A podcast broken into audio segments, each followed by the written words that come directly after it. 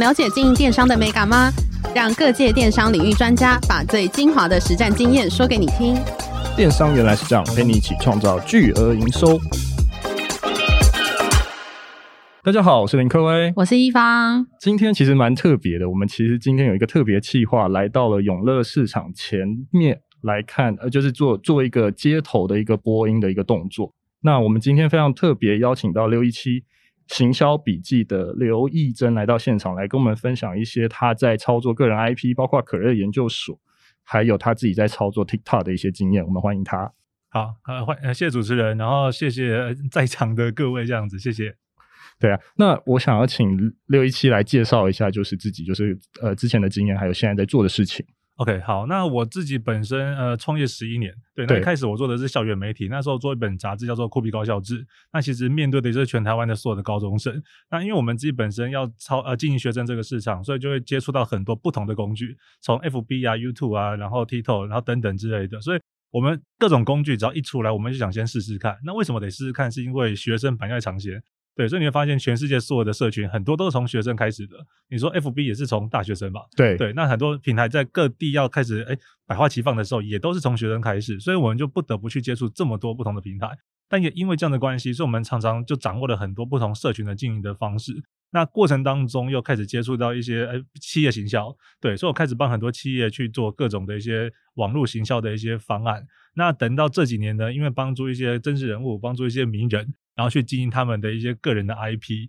对，然后就诶就做的越来越广。那直到去年开始，就是诶我比较正式投入在 TikTok 的一个创作，对对。那原因是因为其实不晓，就是以前都一直帮别人呐，就是帮很多名人一直不断的经营起来之后，发现诶诶跟我没有关系，嗯，对对，怎么？诶他们的流量成长十倍，一年成长十倍，对。但是我个人很像就是帮他们协助完之后，我就诶跟我就就就结案了。对，会觉得有点可惜。可是很多的一些浪潮或者红利是在一开始会发生的。那我每次一一发生就把东这个东西送给客户，对，可是我自己就都没有获得它，所以我觉得很像不是这么合理。所以我觉得这样有没有什么方式可以去做调整？所以等到去年的时候，因为疫情的关系嘛，对，所以其实到去年初的时候，想说，哎，玩一下 TikTok 好了，对，因为 TikTok 其实在以前算是比较多国中生、高中生在玩的一个平台，对，对，那都是对嘴呀、啊，或者唱一些，哎，那个做一些女生的一些跳舞啊，跳舞这种的，所以其实那时候其实会水土不服。对，三年前我曾经有在经营过，后来发现我完全不不行，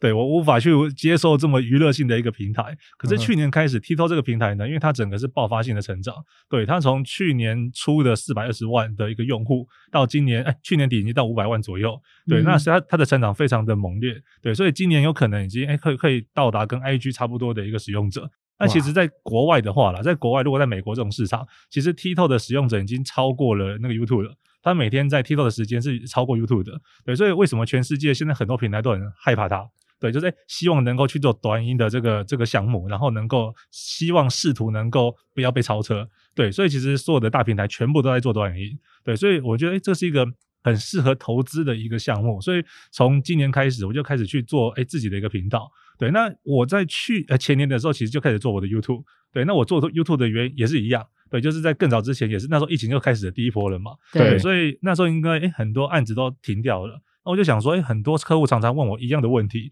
比如说，哎该怎么经营 IP 啊？怎么经营 FB 啊？怎么当小编啊？那问题这么多，我能不能用一些方法可以一次解决？想说，哎我干脆拍个影片好了。对，反正我每次把不同的问题变成一支一支的 YouTube 影片，然后每次有客户问我的时候，我就说你就看这支吧。对，所以我就发现，诶这个蛮方便的。可是。很有趣的，就是诶，其实我不知不觉当中我在做自媒体了，对，所以等到诶我到年底的时候，我就发现诶很多的案子，很多的演讲，或者是出书的邀请，或者是一些有人希望找我合作公司，诶全部都是因为看到我的频道，看到我的自媒体，嗯，对，所以就诶希望说我能够跟他们去去做一些后续的一些规划，对，所以我从 YouTube 开始就发现，诶很像 TikTok 是个更好的方式，对，因为 YouTube 其实前年在玩的时候发现蛮累的。对，因为我我因为我觉得最少了一个 YouTube 最少要每个礼拜稳稳定更新影片嘛。对对，可是每每个礼拜稳定更新这件事情呢，其实对于像我自己本身有不止一间公司，我常常会南北这样两边跑来跑去的，所以要我在某个地方待着去录东西，其实超级困难的。所以一开始还可以，对，但后来发现不行，常常是那种熬夜熬到两三点写完脚本，呃，两点写脚本，三点写完，然后拍到四点，对，然后早上再给剪接师，然后可能要再想下一集的东西。对，那我觉得 TikTok 不一样，TikTok 的话，因为它是一个短影音市场，对，所以它其实大概三十秒到一分钟就够了，对，所以在这么短的情况之内，其实要呃要完成一支影片，它的难度会相对相对没这么高，对。但是当你今天又可以，因为然后它因为短的关系，对，所以你的很多东西可以把它拆成很多的小内容去做。所以像我有时候 YouTube 里面，哎，可能有行销的十种方案，好，我可以变成十支小的 TikTok 影片，对，那每支可能做起来只要二十分钟、三十分钟，甚至我自己剪都可以。对，所以我发现这是蛮方便的，所以很多东西我就不用想这么完整，对，我就可以想到什么东西，就把它当做一个日记一样，对，把它写那个拍出来，然后就上线。对，那我觉得一面在这个过程当中，一面跟自己对话，就是诶，到底在行销当中，我诶，我原来经过了我的这个撰写完之后，讲出来之后，我觉得更更认识了，更了解了。对，所以我觉得这是一个诶自我对话的过程，但是也是可以把我很多的一些想法、观念，然后可以呃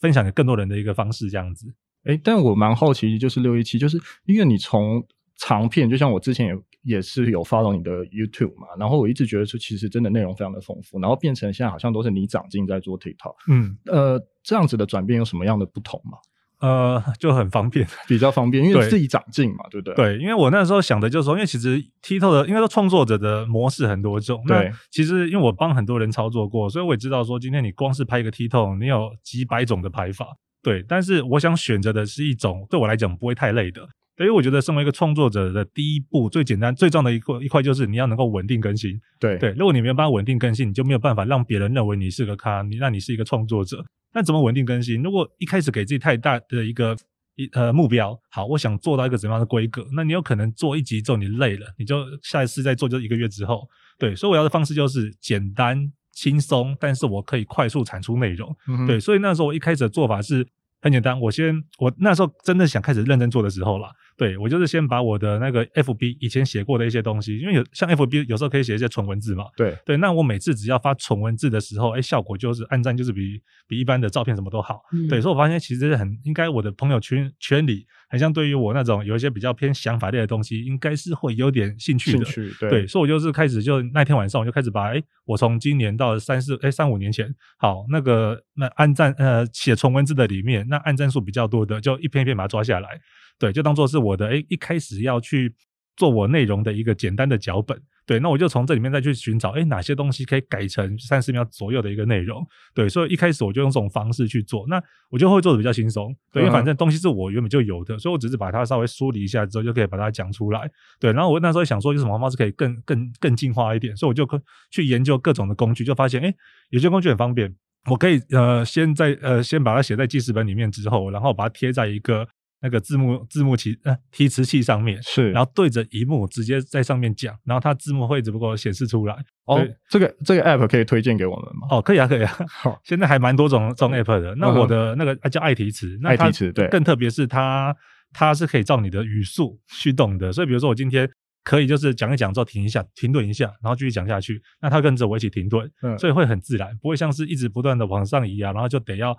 跟着它的那个速度，然后变得像机器人一样，对，嗯、所以透过这种方式就发现，诶呃，它可以快速的去帮我拍摄。那也透过另外一个软体叫做剪映，好，它你就讲完之后，可以透过它，然后快速的就帮你去辨识你的讲的话变成文字，嗯，对。那它一开始可能是繁那个简体啦，但是把它变成繁体之后，再加一些你自己。呃，特质的一些颜色，好，那就变成我的这次的内容了。对，所以整个流程在以前，诶，可能很麻烦，可是因为现在工具太多了，对，所以我觉得现在工具的好处是。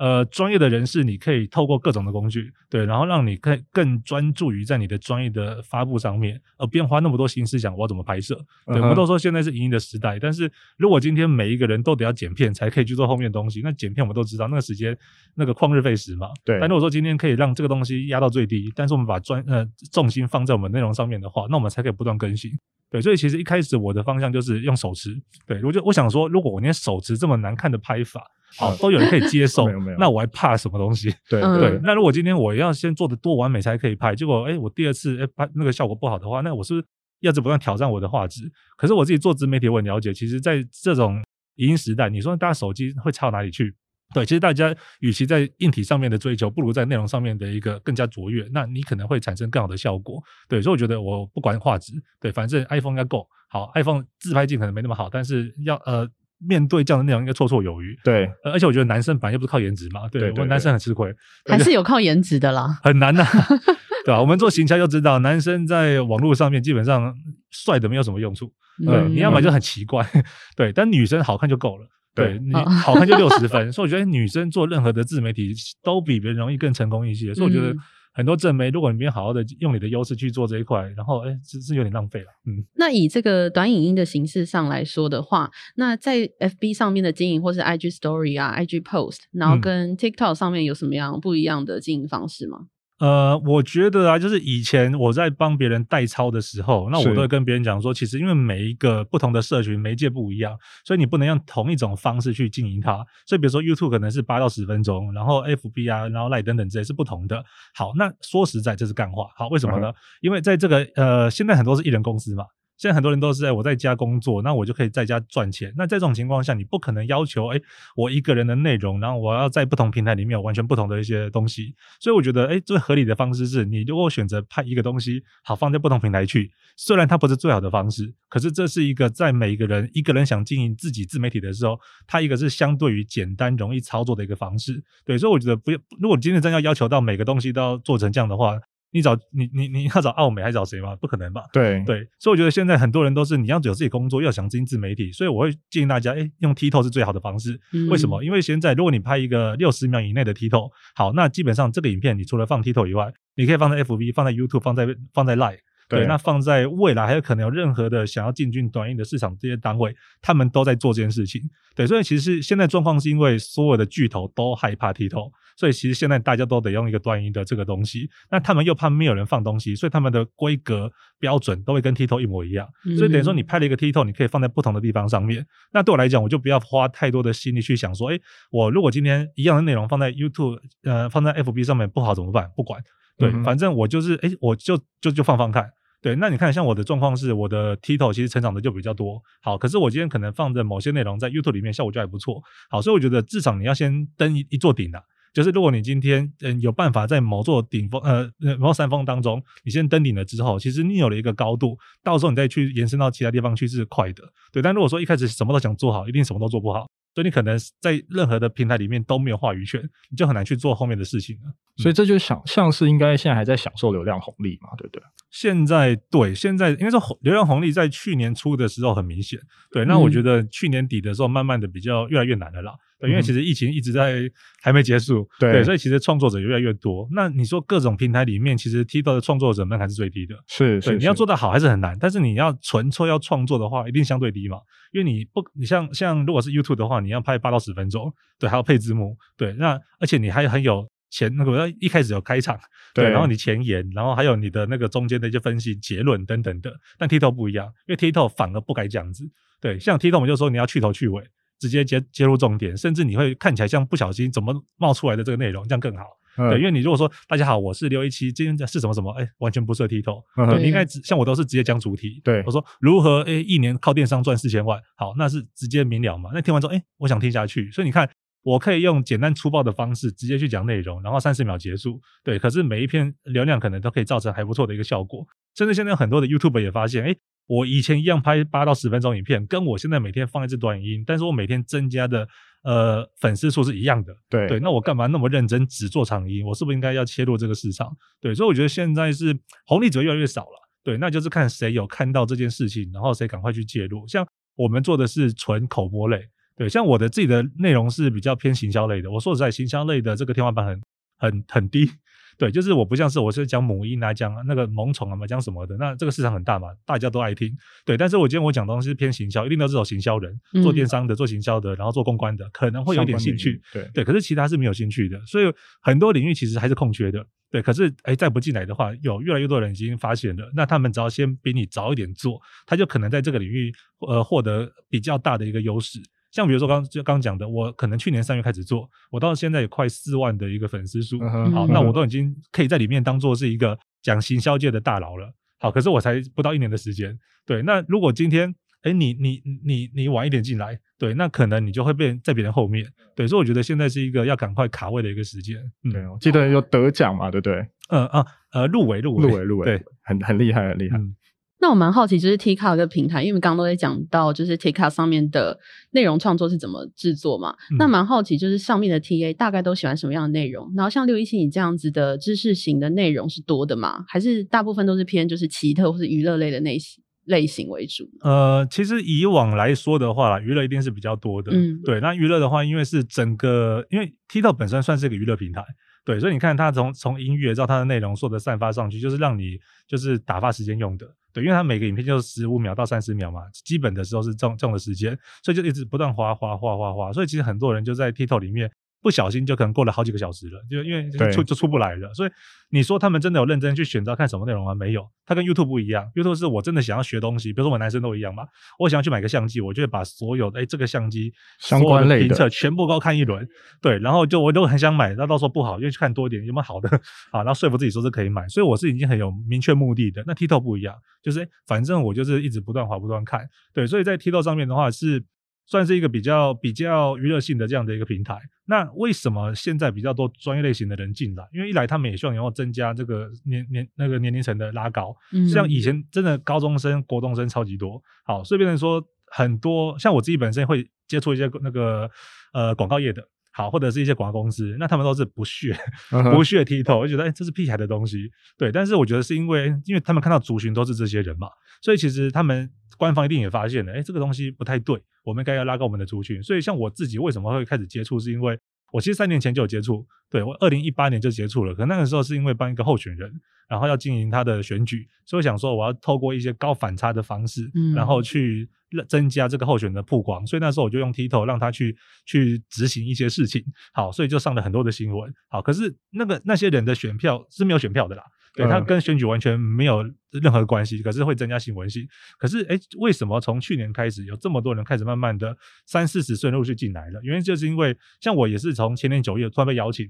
我在哎其他平台讲内容的东西做的还不错，我愿不愿意到 TikTok 里面去，然后去去拍一些东西？好，所以其实我也是被官方找的。好，对那发现其实同时有很多人也是在前年底。然后到去年初的时候，陆续在这时候进来，所以你会发现，其实，在整个内容上面呢，就是突然间从纯娱乐东西，慢慢的突然多出很多走知识类的、走专业类的这些人，而这些人的好处是，当他们开始做这件事情的时候，其实。会拉高他年龄层，然后也会让广告厂商发现，哎，原来有这么多人在看 TikTok，好，那我是不是该考虑让我的呃业那个那个内容或者广告可以放一些在这个地方上面？对，所以我觉得从去年开始，整个内容上面是有拉高的。那你真的讲说，在整个内容上面哪些族群是比较多的？那以目前来说的话，那专业类、口播类一定是比较少。什么是口播类？就是像我们这一种的，就是纯粹就是对着镜头讲一个知识的。好，可是可能可是像那很多女生是每天跳个舞。好，到现在当然你抖个奶是有效啦，就是这个用什么平台都有效。好，可是你说在其他领域的话，你说像诶娱乐的啊，或者是戏剧戏剧类，因为大家喜欢看戏剧，对，或者是萌宠类这种东西，其实都会有它的市场在。对，所以我觉得它算是娱乐性比较高。对，可是你如果真的有专业的话，毕竟这这里面的人在专业这一块是慢慢的才进来。嗯、对，所以其实还是会有机会的。嗯，诶，那我想问一下六一七，就是因为其实有一些可能听众他比较不了解。抖音和 TikTok 到底的关系是什么？可以跟我们大概解释一下吗？嗯，OK，呃，抖音的话跟 TikTok 他们是同一间公司，是对，那他们其实 logo 长得一模一样，那只是差别在于呃中国大陆版跟海外版，对，所以在中国大陆叫做抖音，那海外版一律叫做 TikTok，对，所以其实 TikTok 的用户是比那个抖音更高的，可是抖音很可怕，抖音的话它在中国大陆有十三亿人口嘛。那他们现在每天有七亿人口，然后是长长长时间使用的用户，等于说一半以上的人口都是在看 TikTok 啊，都看抖音。抖音对，那他们在这一块呢，呃，因为他们商业模式非常的清晰，他们有八种商业模模式，所以比如说很多的直播带货，对，或者是说今天你就算没有商品，比如说我今天是一个。呃，讲读书的好了，我可能自己没有出书，但是我每天只要跟别人介绍，哎，哪些哪有哪哪些书很不错，对，然后可以在那个抖音的商城里面，那你只要透过我的这个视频，然后去点进去去购买的话，我就可以分润，所以他们的整个变现方式渠道是非常的方便的，那也促使了非常多的人在里面，哎，可能致富，对，所以他们在这一块是非常水深火热的。那其他地方的话，像 TikTok 的话，就是因为它在国外嘛，等于说它太多国家同时在运作了。对，所以其实呃不呃很多国家的进度是不一样的，有些已经慢慢有一些新的功能，有些还没有。但总体来说，可能大家都还不到抖音的十分之一的功能，对，我们都是最基本的。对，所以为什么说现在还没有那么多人发现？因为他还没还不能赚钱。对，所以我们等于说现在进来的人是为什么？是为了布局。有些人是为了兴趣的，但是我现在也遇到蛮多创作者跟我讲说，好想赚钱哦，就是就是我一直我效果很好，我的流量很高，可是为什么？哎，我的。一直没有办法变现。对，所以我现在也常常在辅导一些其他创作者，明明流量比我高很多的，可是他们一直搞不清楚到底要怎么变现，所以跟他讲说，哎，你应该要怎么样去让你的内容跟你的那个上模去做结合，然后不要纯粹拍开心的。对，比如说今天呃，你是你是卖某个产品的，对，那你应该要不断的去专注在这个产品身上，而不是去做一些搞笑的。然后你的粉丝都是喜欢搞笑的人，可是他对你在卖这些商品的那个专业度是不存在的，所以你完全没有办法透过这个东西转过去这样子。嗯，哎，那我想问一下刘一奇，就是因为我常看你的抖音呃 TikTok 影片，那为什么到最后都会有一个埋一个梗，就是有一个可能员工进来说，哎，社长怎么样怎么样怎么样？这是因为后来发现说要后来再去做一个反转，或者做一个。呃，尾巴有一个效果的动作嘛？呃，对，好，因为其实我们一般讲说，不管是做哪一个创作，那种呃哪种自媒体，或者是哪一种的创作者，其实你要有人设是很重要的，是就是如何让别人想到你这个人，就想到你的人设。对，那你的画画面是很清晰的。好，比如说想到蔡康永，就总想到好像肩膀上有一只鸟之类的东西。呃、对对对，对，或者穿着西装嘛。那所以说，哎，今天你如何让别人一看到你就有产生印象？对，那像我们这种也不是想要去做很奇怪的一些服装啊、奇装异服的人。所以如果纯粹是从道具、从衣服身上，而且像我常常刚刚讲，常常跑来跑去，有时候在高铁，有时候在家里，有时候在家里，那我没有办法去固定拿什么东西去拍摄，或者说我想说有没有什么方法是可以让别人认识我的？所以我曾经有一有有一一段时间，那我的那时候想增加人设的方式是，呃，一开始的时候先先吃个零食或喝喝个饮料，然后用大概是一两秒钟做完这个动作，可是剪接的很快的方式，所以让它变成像技小小的技术流了，对，然后就是让别人觉得诶很像这个人在讲东西前会先吃个东西，还蛮特别的。后来发现不太好，一来的话真的会变很胖，对。对，就是你每天要吃个东西，然后就不得去买一包或者买一一一杯什么东西，所以就是这样不太对，而且。而且这在前面发生，那其实大家不一定会有完播率。但其实，在 TikTok 里面最重要的指标叫完播率。对，所以如何让别人可以看到最后就很重要。所以想说，那什么东西是可以在最后面加上去的？后来，后我就发现，哎，很像像我现在的玩法，就是我前面讲完我该讲知识之后，对，然后后面一定有一个员工，然后去问我一个难倒我的问题。那那个问题有时候可能是我心里面的真正的答案，对，就是哎，或者是实际的状况。那有时候纯粹是想呛我，好，但是我想让别人记得说，反正我就是一个。员工很很会被员工呛的老板，对，嗯、那用这种人设久了之后，哎，那我就变成我的一个标志了。那未来，哎，任何人在学我的东西都很假，对。可是，一想到哦，那这个人要就是那个被呛的那个老板嘛，对，那我就容易产生一个印象，对。所以我觉得，如何让你的受众们对你产生印象是很重要的。嗯，它就是记忆点的一个部分。对，对，所以等于说，如果在创造一个人的 IP 或是人设，他其实还是要去想他的记忆点。对，就是其实记忆点这个东西，就是你要跟你这个人的本身人格特质要符合，而且要延伸。对，所以如果今天我是一个像像我的绩点就是像被员工呛嘛，但是我我有想过这个问题，就是诶我如果今天每次在最后面，然后员工是讲我说，诶社长你自己没有做好或什么东西，很像有点怪，所以我就想说，怎么样可以讲出一个东西是呃很像不违和我专业，可是有点好笑的。对，如果有如果如果今天这个东西是反转是打枪你，那就不对，所以要拿捏这个东西如何有点小幽默的缺点。但是又无伤大雅，嗯、也不会让别人觉得说你果然是一个一个只会讲然后不会做的人。对对。那刚刚有讲到，就是我有听到就是技术流这件事情。那我相信很多听众应该也不太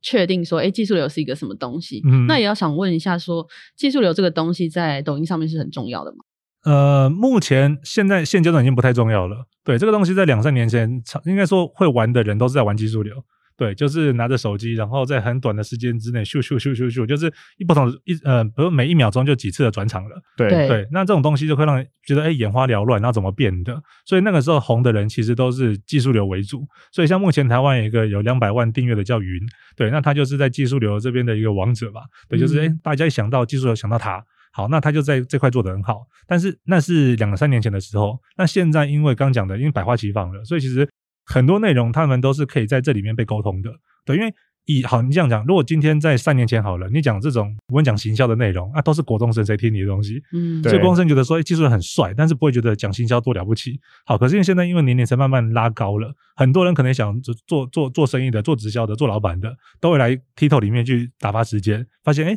原来除了正妹以外，除了一些搞笑东西以外，还有一些。知识量比较高的内容，那我来订阅一下。对，所以其实现阶段因为族群的丰富度改变了，所以也让很多创作者，那他可以发挥空间变高了。对，因为我相信，如果今天呃，没有人去支持这样的内容，他们也做不下去嘛。对，如果今天我已经做了一年，结果我才一千个订阅，我也做不下去。对对，所以我一定是看见诶有人支持我，所以我有动力，然后想持续的去做更好的创作，这样子。嗯，那想问一下六一七，就是现在有什么小配博可以给我们听众吗？假如说他真的是出街，然后是小白，他想要进我们所谓的 TikTok 的市场，嗯，我觉得最简单、最简单的方式就是可以在 TikTok 里面搜寻六一七行销笔记，对，然后。把我的那个内容划过去就结束了。OK OK，对，因为我觉得我已经把很多的知识，就是呃碎片化的知识都已经放进去了。所以如果有人真的看完全部东西的话，照理说，你如果吸收力也够强的话，你有六七十分应该一定有。就是你至少不会做出太糟的东西。对，那当然，如果你这样去学的比较呃。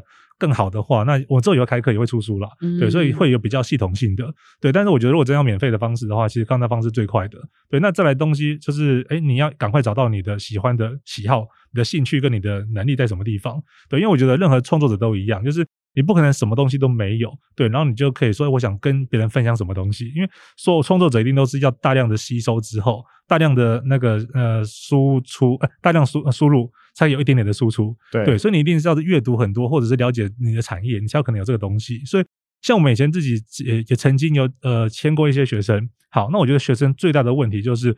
他们呃不一定有那么丰富的内容在脑袋里面，嗯、那他们也没有这么有呃有系统性的方式，知道怎么去去组建我的组织我的东西，然后去给更多人，所以他们在创作就很痛苦。所以娱乐东西很 OK，好玩东西 OK，可是你这样有点内容、有点建设性的东西。可能对他们来讲是相对辛苦的，对。那我觉得现在呃，算是一个我们这种好三十多岁的人的时代来临了啦。对，就是诶，现在有越来越多人想要听这样的一个知识。我们可能在不同领域里面，你觉得你没有价值的东西，可是在别人眼中可能有价值，对吧？有些人可能想说，诶，我就是个妈妈，每天带小孩，对，然后每天就是花这么多时间在养养养养育小孩子，可是。会不会有一些妈妈也想听一些到底你怎么养育的？对，到底你买了什么东西？你你喝了什么？吃了什么？你让宝宝怎么样？好，我都想听啊。就像是我们今天啊，对我来讲，我是一个新手妈咪。好了，任何一个稍微有点经验的人都可以叫我的前辈。对，那如果今天我在创作者里面，很多空很多地方是空缺的，我如果什么都看不到的时候，有任何人去讲，我就去听了。对，所以不要觉得说我没有机会，很多时候其实很多机会都存在，只是因为大家觉得说我不适合吧？哎，我又不是做影片的啊，我又不是干嘛的，所以我就不想去接触。对，所以我觉得你这样讲小撇步的话，就是要勇气啊，就是你敢挑战自己，然后知道说今天你跟不上 FB 的浪潮了，你跟不上 YouTube 的浪潮了。你现在很羡慕五年前那些一堆你觉得屁孩的那些人，然后现在都成为两三百万的网红的，那现在还有个机会叫做 TikTok，你要不要？对，所以如果今天你愿意去做这件事情，那它可以帮助你的呃工作，帮助你的生涯，去呃去延伸出更多有趣的、有趣的一些，不管是赚钱的、啊，还是你的个人的成就等等这些，都是有帮助的。所以目前听起来，TikTok 的变现方式，它还是以台湾来讲还是比较少，对不对？对，因为目前 TikTok 的变现方式的话，它唯一的外部连接就是在首页里面，就是你个人的首页，像 IG 一样。所以如果今天有人看完你的影片，但是他如果想购买你的任何东西，他都没有办法直接。点什么按键，大陆都可以，但是台湾没有办法，所以你一定要哎到首页去才可以点过去。所以变成说，你可能在影片里面讲说，哎，我们现在我是一个什么，那我是种种种玉米的啊，我是种什么农作物的，我是干嘛的？那大家记得来我的首页，现在买超划算。你得用这种方式，然后才可以去导。它不像是 YouTube，像是 FB，你可以直接在下面链接就放不同东西。对，所以目前来讲是相对辛苦，但是我觉得这也是这也是一个机会。就是如果今天这个东西这么容易赚钱的话，那其实资本都进来了，对，对，因为资资本是最容易收到钱的嘛。所以如果今天这个东西很好赚钱，那他们直接砸钱把你砸死。对，可是如果今天你就是慢慢的磨，反正你趁它还没有那么快起来的时候，我先把我自己的流量，我先把我的那个高度先垫在一个地方，等到未来哎真的真的已经都开通完之后，就算资本想进来，那他还他可能没有办法那么快打过你。那这时候你就有一个比较比较好的位置，可以去做你想去做的事情。而那个时候，如果你今天被打开了之后，资本发现哎我没有办法那么快的切入这个市场，那有谁在市场做得不错的，我找他合作。或投资他，好，所以那你就变成那一个人了，对，所以我觉得现在状况就是，如果今天真的要急着想赚钱的人的话，或许玩经营 TikTok 会觉得相对辛苦，不像 IG 什么，哎，马上可以变现，对，但是在 TikTok 里面，如果你已经坐在一个位置的话，这是很不一样的。而且像我光是经营 TikTok 的这一年，就很多人说，我可不可以跟你合开公司？对，就是你我你技术股就好了，那那我来跟你合开公司，我觉得你很专业。对，所以我觉得这个东西很有趣，而且我觉得就是任何自媒体都一样，你只要有在任何的地方曝光，不管是声音的还是影像的，好，别人就觉得你是名人，对，那那个光那个光环就会出现了。所以其实很多人跟你谈东西的时候，觉得因为我很像认识你的感觉，所以我只是你的观众我的听众。对，但是因为我常听到你的讲话，所以我觉得哎，你是我的偶像，所以我对你会多了几分敬重，对，或者多了几分信任。那这个东西对于在谈案子或者是在合作上面是非常有效的。确实，确实，确实，我也是这么觉得啦。那因为我想问617，就是。因为因为你刚刚有讲到，已经慢慢变向专业的模式了，所以因为我知道你有在经营可乐研究所嘛，所以等于说那时候为什么会切可乐研究所，然后会找呃许兰芳博士来讲这样的一个议题？嗯，对，那我们的那个我们的电商叫可乐研究社，研究社，嗯，对，然后我们那个时候是因为原本有一间公司，那他们希望说我们可以来投资我们的原本的台北的公司，好，但是台北公司因为我们做的是比较偏校园的，呃，那间公司比较偏的是两性成人这一块的，所以想说有没有什么方法可以。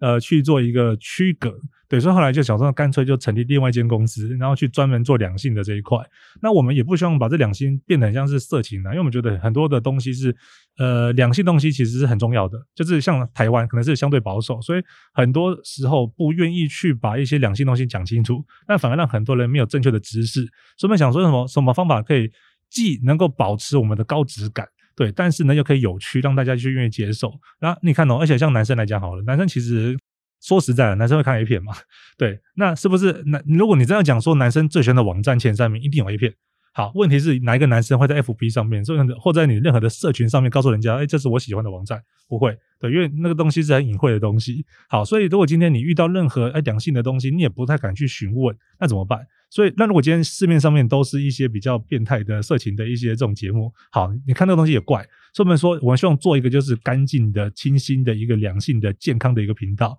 那任何人有任何的相关问题，在这边可以找到答案。但是你看这个东西的时候，你不该觉得呃丢脸，对，你会觉得，我可能在别人面前看，因为这个东西讲的健康。好，所以我们想营造这样的一个氛围。所以因缘机会之下，就是诶。找到了许兰芳博士，然后可以愿意当我们的主持人，对，所以发现我们蛮蛮蛮合拍的，不管是我们的想法上面，还是我们想做的很多后续的一些发展，那其实都是蛮可以结合的，对，所以后来我们就诶一拍即合，然后也是因为他的关系，让我们在短时间之内就得到一个很惊人的一个成长。对，所以原本我们以为要达到的一个目标，好，原本去年想达到的目标，我们大概一个月就达到了。对，所以其实我觉得这个很感谢他，对，那也很很很开心，也希望说未来我们可以再玩出一些不同的变化，这样子。嗯，所以当时的想法就是想要多去拓广这样子两性的知识嘛，对不对？对，因为那当那还有个还有个点，当然就是因为要要做电商啦。对对，因为其实我们觉得说今天做电商，我们都知道嘛，要么就是花钱，要么就靠自媒体。好，那我想说，既然有这样的一个。呃，网红的能量了，我能不能让这个东西去直接转换成呃那个营业额？对，所以后来我们的做法就是说，哎，我们透过内容电商，所以一开始我们其实没有花任何的钱。对，我们从十月份开始，然后去建置我们的 YouTube 频道。那我们大概在二月份左右就已经有大概十万订阅。对，嗯、那那我们一开始前面四个都在养养粉丝，就是不断的提供粉丝一些我们对于两性的一些知识、想法等等的。但是我们在二月份就过年前的第一波。对，就是贩售的第一个商品，然后第一个月就获得五百万的一个那个营业额。对，所以我就吓一跳，哇塞，这个跟我想的，因为我以前原本是做内容为主嘛，IP 为主嘛，但是我也知道说这个东西会很有效，但没有想到加上它的这个加成会变得这么有效。对，所以后来我们觉得，哎，原来这个东西是真的可以玩的。对，所以后来我们就把这个东西想越做越越做越精，这样子。嗯，所以等于说是爆发能力很强，这样子。对。应该是说，就是想要做电商的朋友们，不要以就是电商就是先出发。嗯，可能有时候就是内容产业，你如果先经营 YouTube 啊，经营抖音，或者是经营呃 TikTok、IG 这些东西，然后再去想这些东西怎么去变现，可能会更好。是现在的趋势吗？对啊，因为我觉得其实你看现在要做电商都不难嘛。你说有 Shopify 啊，或者各种平台，基本上会有虾皮，你再怎么样都可以用很便宜的方式去拿到货，跟那在不同平台上面去做贩售的这个动作。所以说实在以电商来说，你十万块也可以创业，对。但问题是说你在茫茫大海当中，为什么要选择你？所以你看到，如果今天好，我今天想，我如果说我一年之后好，我想去卖咖啡，那我能不能在一年前，我先寻找一个相对于我比较适合的一个平台，开始在平台上面去累积我的能量？我不管在我的 TikTok 上面，我在我的 IG 或者 FB 上面，我开始讲咖啡的知识嘛。我讲了一年之后，会不会有几万粉丝？可能会有。好，那今天我如果创个社团，做咖啡社团，我就是那个里面的团主团长。那如果有一天告诉他，哎，各位大家，团长现在开咖啡店的，对，我想或者我想卖咖啡了。好，那大家如果你们是我们的会员的话，那我们就可以几折，或者是我邀请大家来我们的店里面开幕这样子。好，那边说它是一波行销嘛。对，那而且你因为在这段时间你做了这样的一个自媒体，所以你累积了一群受众，一图一一群信徒，那这群人就是你的一个基本的粉丝。所以当今天有一百家呃做咖啡的同时开业了，但是只有你有粉丝，还有两三万粉丝，对，那你一定会在这一百家里面脱颖而出。所以如果今天你做的还不止两万两万粉丝、三万粉丝，你做的是更多的，对，那产生效果是更好的。所以很多人就觉得，哎，很像。做电商就只能不断投广告，投广告，投广告，一直不断去想怎么去投广告。可说实在，一开始我根本不知道怎么投广告。对，我那时候也是请我同事说，我跟你公司出钱，你去学投投广告。对，因为我我都是做幕后的，所以我可以动脑。但是我对于实际操作这一块，其实我比较不会这么的去去钻研它。但是我知道怎么去找到这个资源去去去组合。但是初期的时候，就是我们完全就只是靠内容而已。所以其实我们的，我刚才说我们自己的。内容电商啊，我们的所花费的广告费应该是一般的电商的可能十分之一而已。对，我全部都是靠自然流量去产生的。嗯，诶、欸、那我想问就是六一七，就是因为因为很多人就像我自己都有一个问题，就是到底是要先炒作品牌，还就是自己可能公司的品牌，还是要炒作自己的 IP？这样的想法，你会觉得哪一个会先会比较好？嗯，好问题，好。这个问题呢，其实很多人都会有这个疑问，就是哎，现在每个人很像都该做自媒体，可是我今天我是老板，我到底该先做哪一块？好，如果真的要讲，只能选一个答案的话啦，我会比较选择个人。嗯哼，对，为什么呢？因为其实一个品牌跟个人，其实哪一个东西会比较快让人家有印象？是个人。对，因为所有的自媒体或所有的在社群上面的任何品牌都有人格化。那一个品牌，如果这个 logo 一个文字，你要有人格化很困难，你得要花多少时间心力，然后去让它产生有人格化的感觉。可是今天你是个人嘛，对，所以比如说我今天跟你讲过，比如说我们今天可能坐在这个地方，只要一个小时，好，我可能就对你们大概的感觉、语气，或者是你的质感或者想法，大概有点、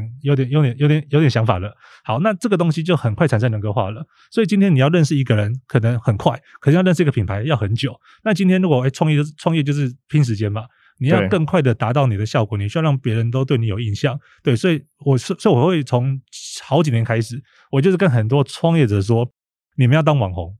对，虽然你们一定不喜欢，也不想要当网红，像我也是一样。好，可是没办法，这是趋势。对，对，就是我看过太多公司，就是他可能一开始哎为了行销，找一些网红来帮忙行销。那比如今今年，诶这个人花了五十万，哎，到了隔年的时候说，能不能再找你来行销？哦，不行，要一百万。呃，那怎么办？那是按我我前去年那个到五十万，然后因为我的关系你才红了。好，可是今年变更贵。好，那如果今天老板就做行销做，如果老板是网红的话呢？对，你看，如果你一百万，你老板去剪找找人帮你拍片，帮你剪片，你只要去把你的你的专业拿出来就好了。可是这个东西，你可能过了一年之后，你也变成有几万粉丝的一个人了。好，所以你看很多创业者为什么都是要去去上媒体，然后去受访，因为他们需要能够。打造在一般的公众平台上面，它的一个可信度跟专业度。那自媒体不就是一个这样很好的一个平台？所以，当你今天把那个钱省下来，对，你就打造自己。对，因为如果今天你连你的专业都讲不出来的话，就不要创业了啦。对，就是你你还凭什么创业？那你如果你讲得出来的话，你平常只跟客户讲，你讲到烂也没人理你。好，可是你把这个东西变成跟大众去讲的时候，你就变成一个可以刷信任感的一个地方。对，所以你贡献你的知识，可是就诶、欸、你很专业。好，OK，那我要做这个生意的时候找你就对了。对，所以我其实很建议推荐大家，就是如果真的要选择的话，其实应该要把自己先做起来，因为老板不会跑路。对，老板跑路的那一天，公司也倒掉了。对，但是你员工随时会跑路，因为我相信没有一个员工会永远在任何一间公司留着，一个都没有。你说三五年、三三五十年前可能还有，可这个年代不可能吧？每个年轻人都是做几年就想离开了。对，所以我觉得最稳定的方式就是把老板自己打造出来。对，所以而且现在越来越多小公司、扁平化公司或者是一人公司，对，所以我觉得这个东西是刻不容缓。就是如果今天你真要创业了，那如果你还有点时间，尽量的逼自己，我一定要在某个领域、某个媒体上面取得一点声量，哪怕只是一年只获得几千也好，对。可是总比你什么都没有的时候，你要拿人家有拿个拿个枪拿个刀，你什么都没有，你绝对输嘛，嗯。那蛮好奇，就是因为刚刚就是讲到说个人品牌 IP 为主嘛。那如果是今天是品牌企业，他们要做这个企业的识识别，那企业的一些呃品牌经营的话，那你会怎么建议他们做呢？呃，我觉得回到自媒体也一样，还是要先把你的品牌的设定先设定好。对，因为有我们发现很多品牌基本上他们对他们的人设也是很混淆的。对他们可能想走的是温馨，可是做的广告又是比如说又是比较比较理性或者之类的，对，所以我觉得你好先回到一样，就是你到底这个品牌想跟别人沟通什么东西？比如说最近有个客户，他们是做饭店的，对，那想做的是亲子旅呃亲亲子的旅馆的这种饭店。好，那我们就说，那你应该把你的这种比如说母婴啊，然后你的女性啊，或者是你的亲子的这一个这个面向，能够把它拉出来，对，那你的所有的形象的广告或你跟别人沟通的东西，都是有这方向为主，对。所以，比如说今天你要在你要弄你的拍 TikTok 好了，那你应该说，哎，我要跟大家介绍一个最温暖的一个饭店，或者我要介绍的是说这个饭店很棒，所有的妈妈们不用担心，你不用再把自己弄得很很疲惫，对，那你只要来这个饭店，你可以像个大爷一样，对，因为我们完全知道你小孩子的需求，所以我觉得自媒体都是这样，就是你要先一样，就是你要先抓到你这品牌到底在。是要卖什么东西？对，那一样把这个东西去放大你的特质，那才可以去产生后面的东西。这样子，嗯，诶、欸，可是我很好奇，就是很多人可能会觉得说，如果说老板自己去录一个随便讲 TikTok 或什么东西，他会不会有一点就是球员兼裁判，等于说自己在录，然后又自己卖东西，会不会有一些一些感官的问题？不会耶，因为你说大陆好了，像雷军也自己在开他他的账号。然后雷军自己去卖他的小米手机，然后也可以卖个好几亿元。对，对，所以其实现在全世界有很多的品牌都开始，老板都自己经营自己的自媒体。那当然，他们的经营方式一定跟我们不太一样，一定是有员工帮他去抄。对，老板老板可能也很 K 啦，就是很明显是被抄出来的。可是至少他跳脱于传统的那种老板是那种高高在上的感觉，所以会让很多粉丝觉得说，哎，我好像可以透过这样的方式接触到接触到这个创办人，好像我的声音有办法被听见，或许根本听不见，但是他会有这种错觉。对，所以会让觉大家觉得说你是比较没有距离的，所以我觉得当今天老板愿意跳下来做这件事情的时候，他们对于受众或者是对你这个品牌的认知是更更有感的。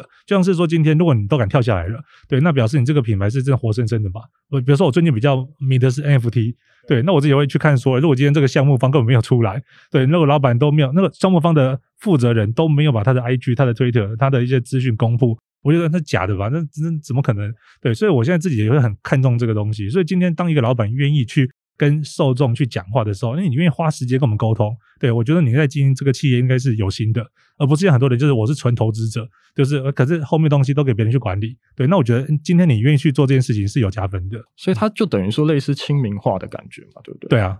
其实，呃，我有遇到，就是很多企业品牌的老板，其实是很不愿意，就是到台前，就是跟大家互动的。那这种的话，其实会造成就是员工很大的困扰嘛。你应该也知道，就是他可能就要请额外的网红啊，或者是别的主持人来，呃，做这些事情。那当今天就是遇到这样的情况的时候，你会怎么去建议这个品牌？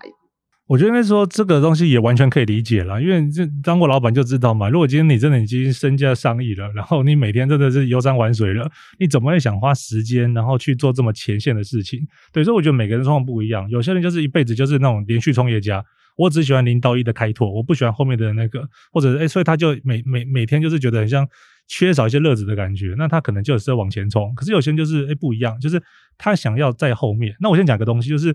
品牌的老板把自己跟品牌挂在一起的好处跟坏处，对，如果今天这个老板本身好，他跟品牌已经太太挂得太近了，那一旦这个品牌呃老板本身遇到什么状况，好，比如说吴宝春或者比如说阿基师，好，你的品牌也直接挂掉了，对，因为你你这个负面新闻会让你的你的公司要么股价，要么你的市值就会直接蒸发掉。好，但是好处是说你你也可以更快的把你的这个品牌带起来，那就是看说大家的那他的想法是怎么样。比如说我有朋友，他也是。一开始是从网红开始的，去创了一个一间公司，然后开了二十几家店。可是后来呢，他就选择想要去退居幕后。对，我就是就是把前线给别人去做，就退居幕后，因为他想他觉得我的生活跟我的工作该完全分开。对，所以他希望说把时间给家人，那他就不用说，而我每天要一直不断的花时间去跟一般人去接触，所以他的玩法就比较偏于传统的做法。就是让我的公司的行销去管理我的整个对外的一个形象，对，那他就不是走比较偏自媒体的做法，所以我觉得没有对或错，对，就是看哎老板本身自己参与度到多少，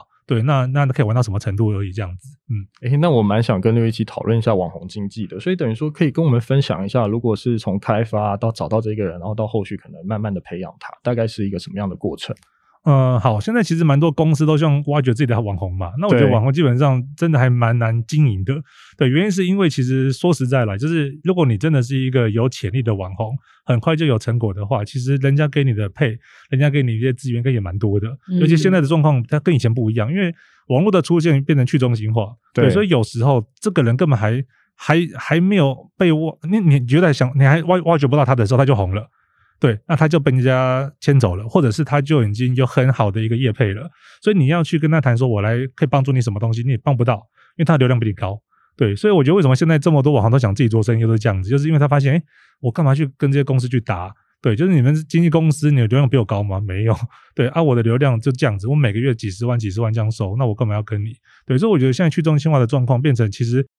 很多公司想找网红不好找。对，因为他们其实很容易就，他们成长速度太快了。像以前以前那个年代，可能是诶经纪人挖掘到有潜力的人，然后透过三五年的培养，第然后签个七年嘛，然后可能第五年开始来露出，然后开始那个有专专辑、有演唱会，好开始赚钱，赚那两年的钱。好，现在不是，现在是你可能还没有发现他，可能两个月，那他就要起来了。像 TikTok 超多这种这种人嘛，因为 TikTok 的玩法又跟一般的社群不太一样，TikTok 是目前唯一一个你从你在没有粉丝的时候，你就有可能在第一支影片创造几十万观看的一个平台，uh huh. 所以它是唯一一个你的粉丝数跟你的那个流量不成正比的平台。所以这种情况下，很多人真的是不小心，对，他也不知道怎么红的，反正我就是因为演算法的关系，就莫名其妙就红了，所以马上跳过了那个中间酝酿很久的这个这个要炖很久的那个时间。所以在这种情况下，其实像网红很难掌握，对，所以